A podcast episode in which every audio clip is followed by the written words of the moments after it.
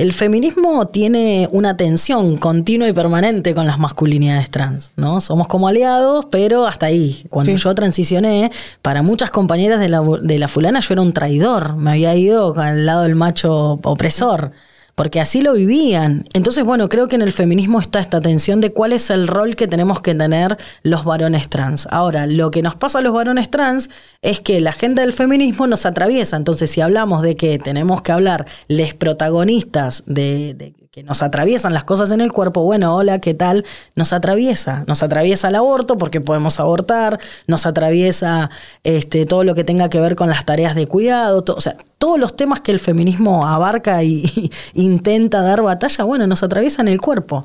Y ahí me parece que tiene que haber como lugares de, más amorosidad y de más diálogo. Identidad. Género diversidad, reivindicación, ley, democracia, reparación, deuda, travesti trans. El 9 de mayo de 2012 se empezó a saldar una deuda histórica, gracias a la lucha de nuestro colectivo impulsado por Loana, Diana, Claudia Pía y tantas otras compañeras que sostuvieron su indoblegable convicción en nuestro derecho a ser, se sancionó la Ley 26.743 de identidad de género. A 10 años de aquel hecho que puso en cuestión la cis heteronorma y el binarismo, nos preguntamos, ¿cómo fue la construcción de esta ley en las calles? ¿Qué redes se tejieron en ese proceso? ¿Cómo impactó en nuestras vidas? Y con qué desafíos nos encontramos una década después. Mi nombre es Diana Surco y esto es Identidad de Género, un podcast de Feminacida. Hoy nos encontramos con Alan Otto Prieto, varón trans, militante por los derechos humanos, fundador de Capicúa Diversidad, parte del movimiento Evita y miembro de la Dirección de Políticas y Prácticas contra la Discriminación del INADI, para preguntarnos cómo impactó la ley de identidad de género en la vida de las masculinidades trans.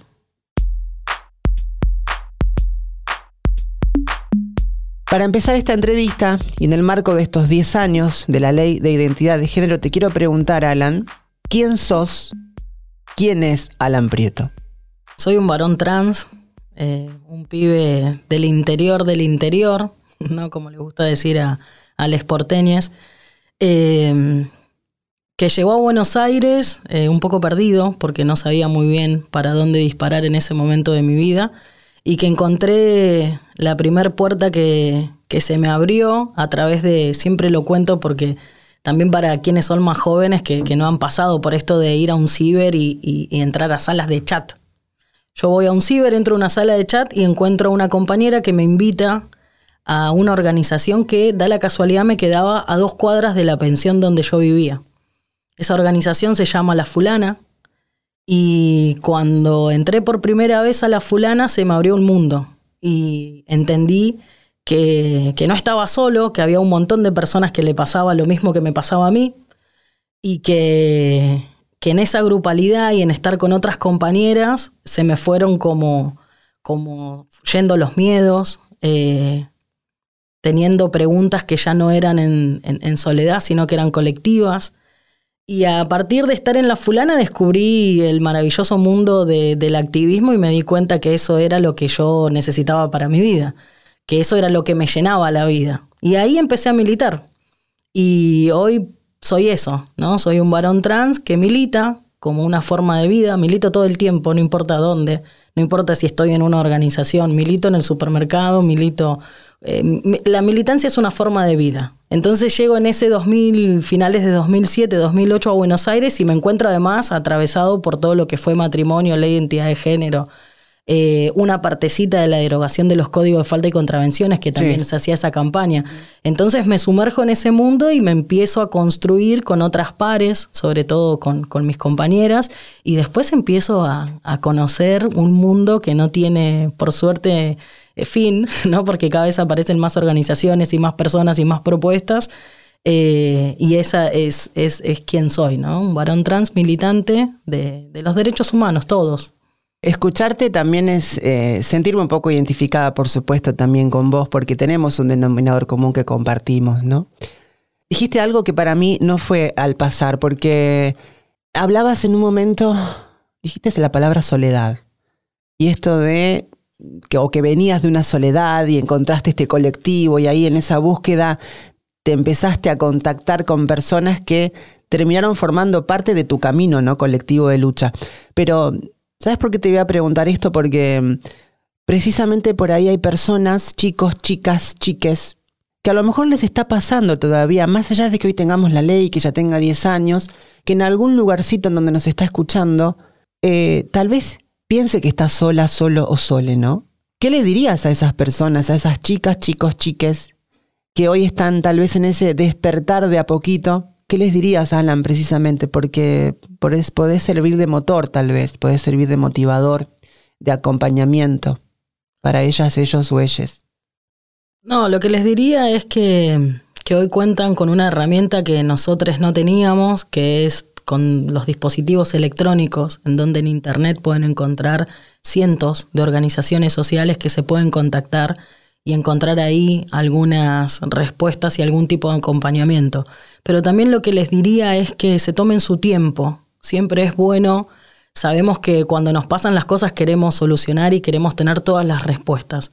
Pero construir nuestras identidades, nuestro deseo, nuestras orientaciones sexuales también requiere tiempo, paciencia y amorosidad con uno mismo, con una misma. Entonces, eh, paciencia, Hoy las identidades son mucho más del fluir, de ir viendo qué quiero ser, cómo me siento mejor y que tenemos la posibilidad de, de que si algo no nos gusta, no transitarlo. Entonces tal vez me identifico con algunas cosas de lo masculino, pero no me identifico con otras, no me hacen feliz y puedo ir eligiendo, porque hoy por suerte, por este maravilloso activismo que tenemos, podemos hablar de identidades fluidas, identidades no binarias y, tantas otras formas de, nombrarse. Entonces me parece que eso es clave, ¿no? ¿no? No, hay un apuro y tampoco tenemos que entrar en un casillero.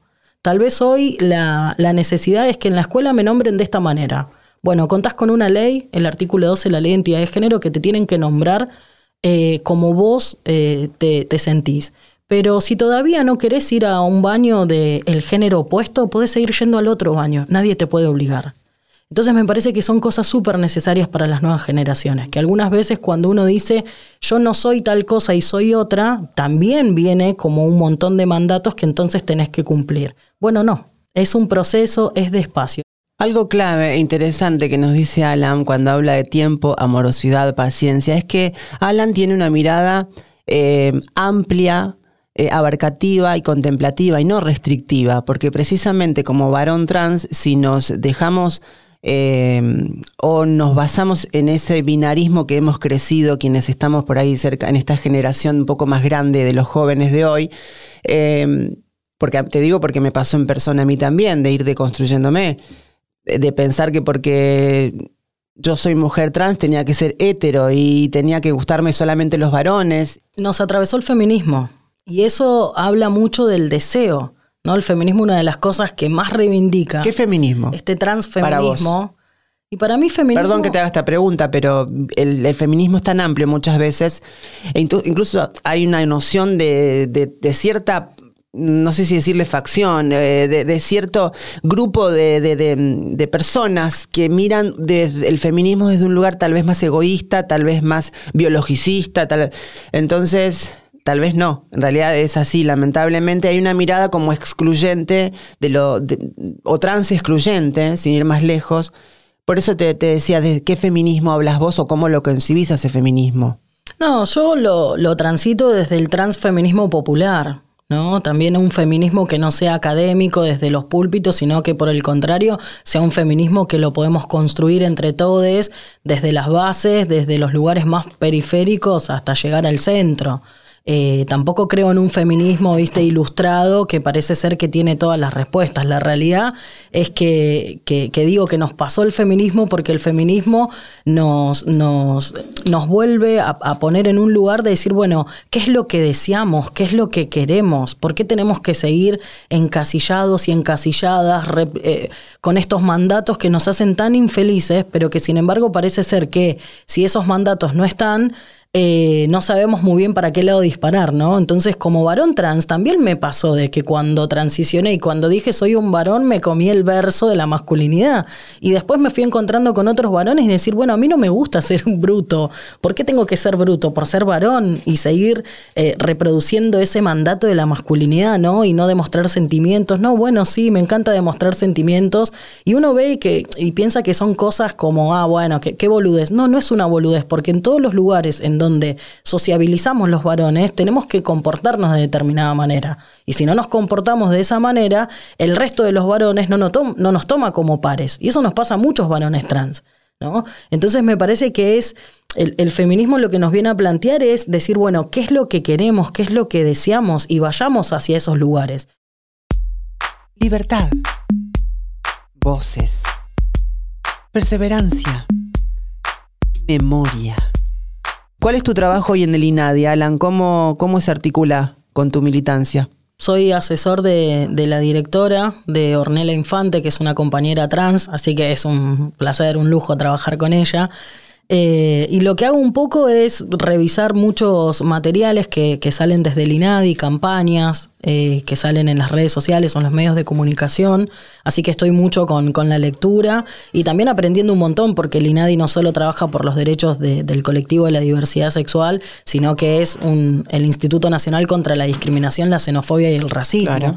Entonces me tengo que todo el tiempo estar estudiando eh, y en esto que hablábamos de los conceptos, ¿no? Cuando uno algunas veces cree que esta era la palabra correcta, aparece otro grupo y te dice, no, bueno, de esta forma no, entonces hay que aprender, hay que, entonces todo el tiempo me estoy actualizando, así que hago revisión mm. de contenidos, también doy capacitaciones muy fuertemente en temas de identidades de género. ¿Dónde? en cárceles, ah, escuelas. Ah, interesantes. Sí. Tuve ahora las últimas dos, fue una en la unidad 23 de Florencio Varela, que es una cárcel en donde están alojados varones cis. Supongo que se te debes enriquecer mucho y a la vez te volvés incluso una herramienta humana, por supuesto, pero mm, para las y los compañeros que están en situación de encierro, ¿no? Que están en una cárcel en donde el clima es distinto, en donde la libertad es la palabra, digamos, por, por decirlo de alguna manera, en, cuestión, porque precisamente eh, se lleva adelante la autopercepción o la identidad de género dentro del encierro pero el encierro también tiene sus coyunturas. Y después, bueno, todo el sistema penal y demás que, que no, creo que no es fácil, tengo entendido. Em, ahí debe haber un desafío también, ¿no? Un trabajo articulado con las fuerzas, porque puede ser eh, muchas veces escenario de violencias que por ahí no traspasan los muros de una cárcel y no nos enteramos de lo que sucede dentro, ¿no? Hablando de talleres, Alan, ¿alguna experiencia de los talleres de masculinidad?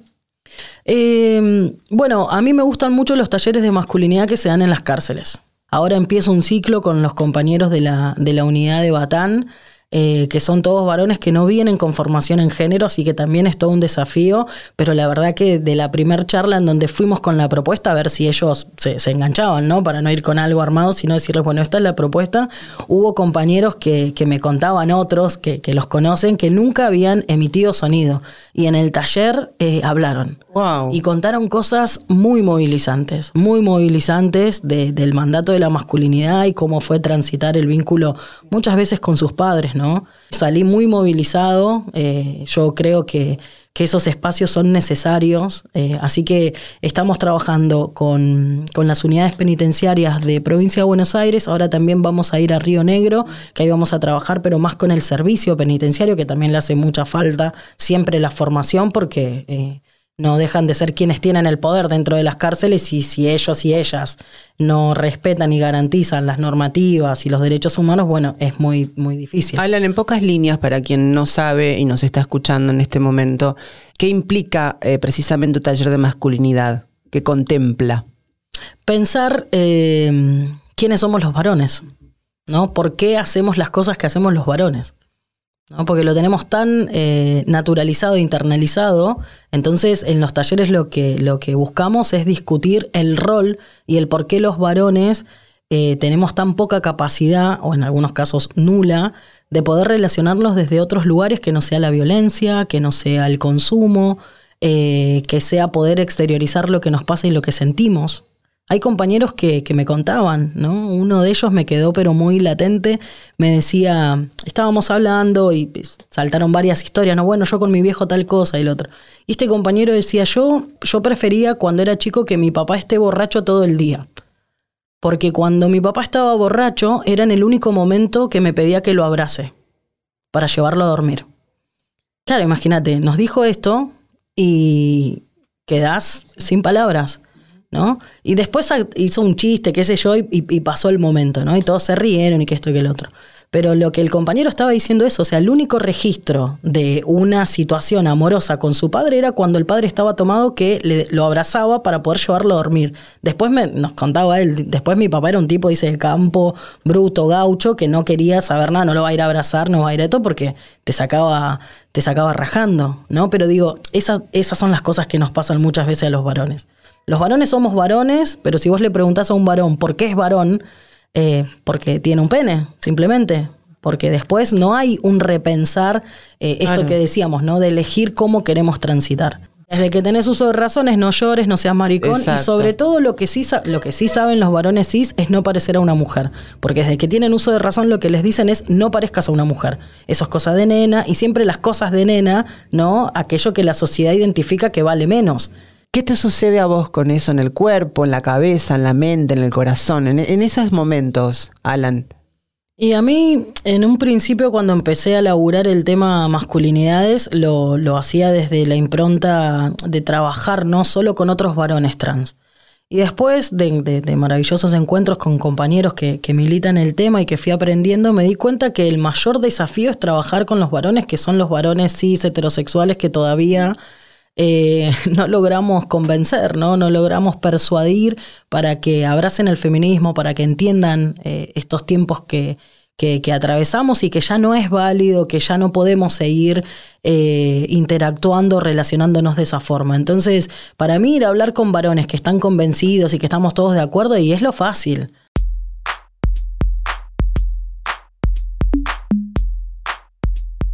Si me tenés que decir en pocas líneas con el momento ¿no? de, la, del trabajo de la ley, eh, del abordaje de la ley y luego la sanción, ¿no? con, con ese tiempo, hace 10 años atrás. Contanos un poco sobre el día que se sancionó la ley, cómo lo viviste vos, dónde estabas, cómo fue ese momento para vos y si recordás algunas imágenes, por ahí algunas más en concreto que otras, eh, a quiénes recordás. ¿Hubo algo que cambió de ahí en adelante además? Bueno, yo la ley de identidad de género lo primero que recuerdo es eh, el departamento que compartíamos con, con, una compañera, una compañera trans, que estaba, era colchón, colchón, colchón, no, cientos, o sea, era todo colchones por todos lados porque venían todas las compañeras y los compañeros de las provincias, entonces se quedaban a dormir en nuestras casas. Así que primero recuerdo eso, ¿no? Que te querías levantar y le ibas pisando el pie de la cabeza a alguien porque no podías pasar al baño.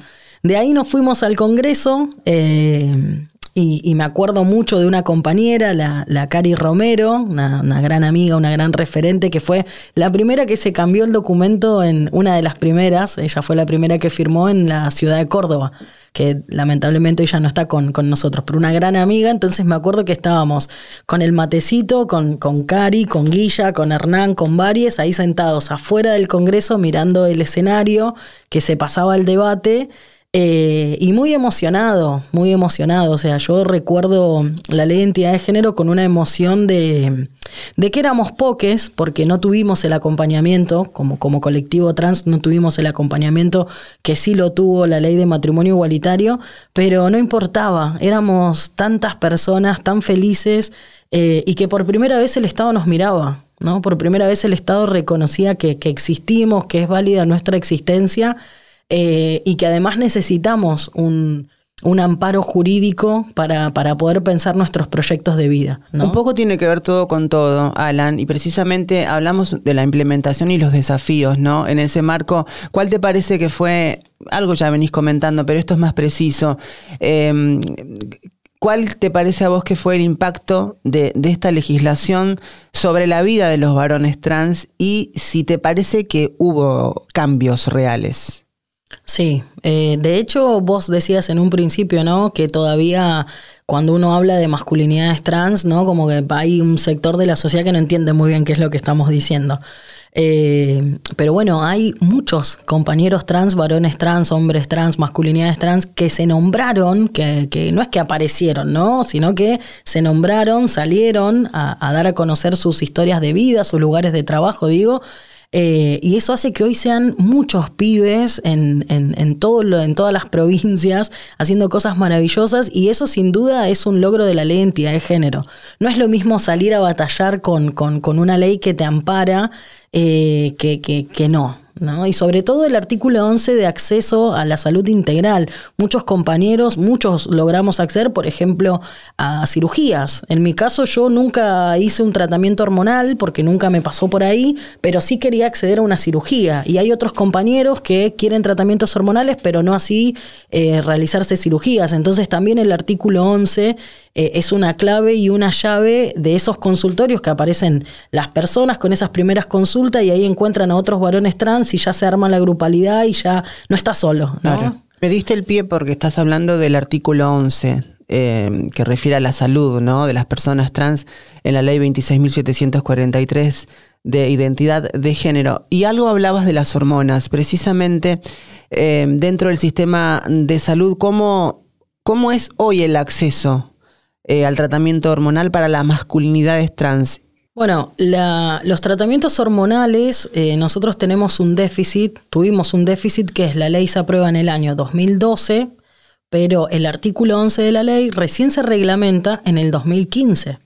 Porque no nos olvidemos que el ministro de Salud en ese momento era el que hoy tenemos de jefe de gabinete Mansur. Digo, esto hay que decirlo porque si no parece que Después cuando cambian al ministro, estuvo la voluntad, entonces se reglamenta. Muy poco tiempo, después entra el macrismo, el macrismo genera un vaciamiento en líneas generales en cuestiones de salud y también caímos las personas trans y el programa que estaba abocado a llevar adelante las licitaciones para la compra de hormonas. A eso sumale eh, que se disparó el dólar. ¿No? ¿Por qué digo esto? Porque las hormonas cuando se compran... Importan. Exacto, son ah. importadas. Entonces tienen que venir. Eso sumado a que el presupuesto que tiene Nación eh, distribuye a todas las provincias, pero la mayoría de las provincias no destina partidas presupuestarias para respaldar esa compra de Nación. En palabras simples y llanas, la provincia de Buenos Aires actualmente el, Ministerio de Salud de la provincia tiene una partida presupuestaria que compra las hormonas para las personas trans de la provincia de Buenos Aires. La ciudad autónoma de Buenos Aires no destina recursos económicos para la compra de hormona, usa las que le manda Nación. Entonces, ¿cuál es el problema? Que si Nación se atrasa o se vienen a atender más personas, la medicación no alcanza. Entonces hay faltantes de hormonas y eso genera que hay ruptura ¿no? en, el tratamiento hormonal que vos tenés que hacerte y eso genera problemas de salud. Lucha. Mariposas. Orgullo. Hace ya 14 meses que nos preguntamos dónde está Tehuel. ¿Pensás que este caso permitió visibilizar una problemática preexistente, Alan? ¿Qué violencias dejan en evidencia su desaparición? Bueno, eh, la verdad que, lo que pasa con Tehuel y, la nueva aparición del compañero es terrible. Eh, creo que, como decís vos, visibilizó a, los varones trans y a los peligros que estamos expuestos también, porque siempre hubo eh, desde algún sector una, yo creo que es está mal, ¿no? Las comparaciones, ¿no? De comparar a los varones trans frente a las mujeres trans. Eh, comparar en esto de que yo digo, sacan el sufriómetro, ¿no? A ver quién sufre más. Y la realidad es que no importa quién sufre más. Eh, cualquier persona que esté siendo vulnerado o vulnerada en sus derechos merece atención. No importa si eso a mí me parece más terrible o menos terrible. Todas las personas tenemos que poder tener el acceso a que estén nuestros derechos. Y en el caso del compañero se fue a buscar laburo, ¿no? Se fue a laburar de una manera eh, no registrada, ¿no? Porque hacía changas, se iba a eventos, lo llamaban de acá, como millones de personas en nuestro país.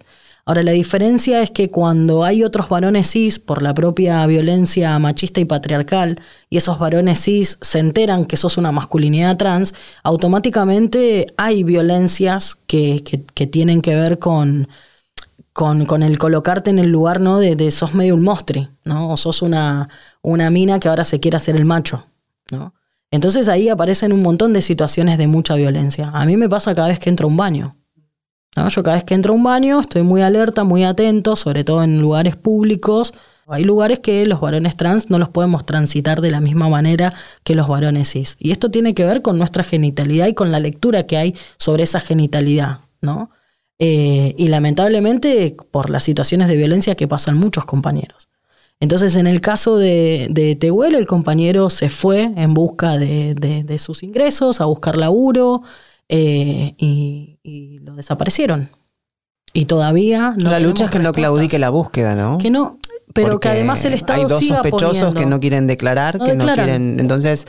Y hay pruebas, hay, hay muchos componentes probatorios, pero ¿qué pasa eh, con el cuerpo de Tehuel la persona en sí? O sea, queremos que aparezca. Eh, ¿Qué te sucede a vos como varón trans?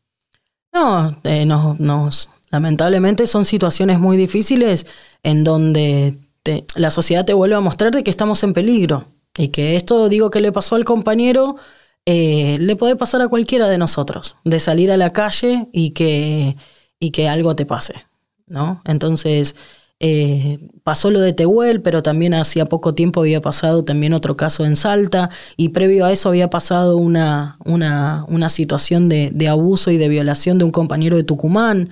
Eh, y vienen pasando situaciones con, con, los varones trans. Tal vez no estamos en los medios de comunicación, tal vez no somos, nuestras historias no son tan conocidas, eh, pero venimos de, atravesar muchas situaciones de, violencia.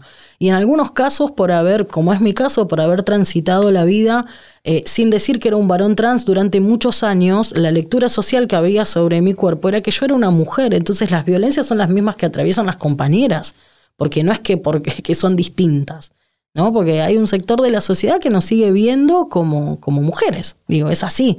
Eh, una mirada súper biologicista y restrictiva, pero digo, eso sucede, ¿no? Querer decirlo es como, eh, como querer tapar el sol, ¿no? Con un dedo, digo, y no, no, no sirve, digo, hay un sector de la sociedad en donde todavía las personas trans, como que sí, bueno, todo bien, como te quieras nombrar, pero vos en el fondo sos tal cosa. Y por ser tal cosa, bueno, estás eh, expuesto o expuesta a determinadas violencias. ¿no? Creo que, falta profundizar mucho y que faltan eh, que se aplique el cupo laboral trans, no solo en la ciudad autónoma de Buenos Aires, que se aplique en todo el país. Vos imaginate que no somos muchas personas trans. El otro día leía el informe de Renaper y hubo 12.000 y tantos de cambios desde en estos 10 años. Desde las organizaciones decimos que debemos ser el doble, o sea que debe haber la misma cantidad que todavía no accedió a su cambio registral, ponerle que seamos 24.000 personas. Si uno se pone a ver eh, todas las reparticiones públicas, no pensemos solo en el Ministerio de Mujeres, Género y Diversidad o en el INADI, pensemos en grandes reparticiones. El Correo Argentino, el Banco de la Nación que viene avanzando, AFIP, digo, agencias que tienen en todos, casi todos los pueblos de nuestro país, ANSES. ¿no? ANSES, que tienen ahí una oficina, que una persona ingrese, ¿no? En, en todos esos lugares. Bueno, revertiríamos una situación de, desigualdad histórica del acceso al, al, trabajo y evitaríamos que muchos compañeros y muchas compañeras estén expuestas a, a la violencia y en algunos casos a la desaparición. ¿no? Es un desaparecido en democracia, Tehuel.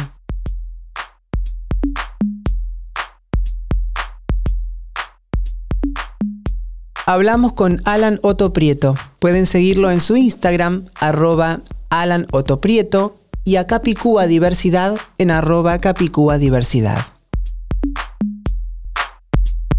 Gracias por escucharnos en Identidad de Género un podcast sobre las implicancias de la ley de identidad de género en las historias y experiencias de quienes militaron por su sanción. Este podcast fue una creación original de Feminacida junto a Posta. La edición de este capítulo estuvo a cargo de Leo Fernández. Producción periodística, Camila Meriño, Catalina Filgueira y Emilia Holstein. En la producción general, Rosario Beltrán. Dirección ejecutiva por posta, Luciano Banchero y Diego del Agostino. La identidad visual es de Nela Díaz. La música es de Tomás Blasco. Mi nombre es Diana Surco, soy periodista y locutora. Nos encontramos una vez más por tu plataforma de podcast favorita.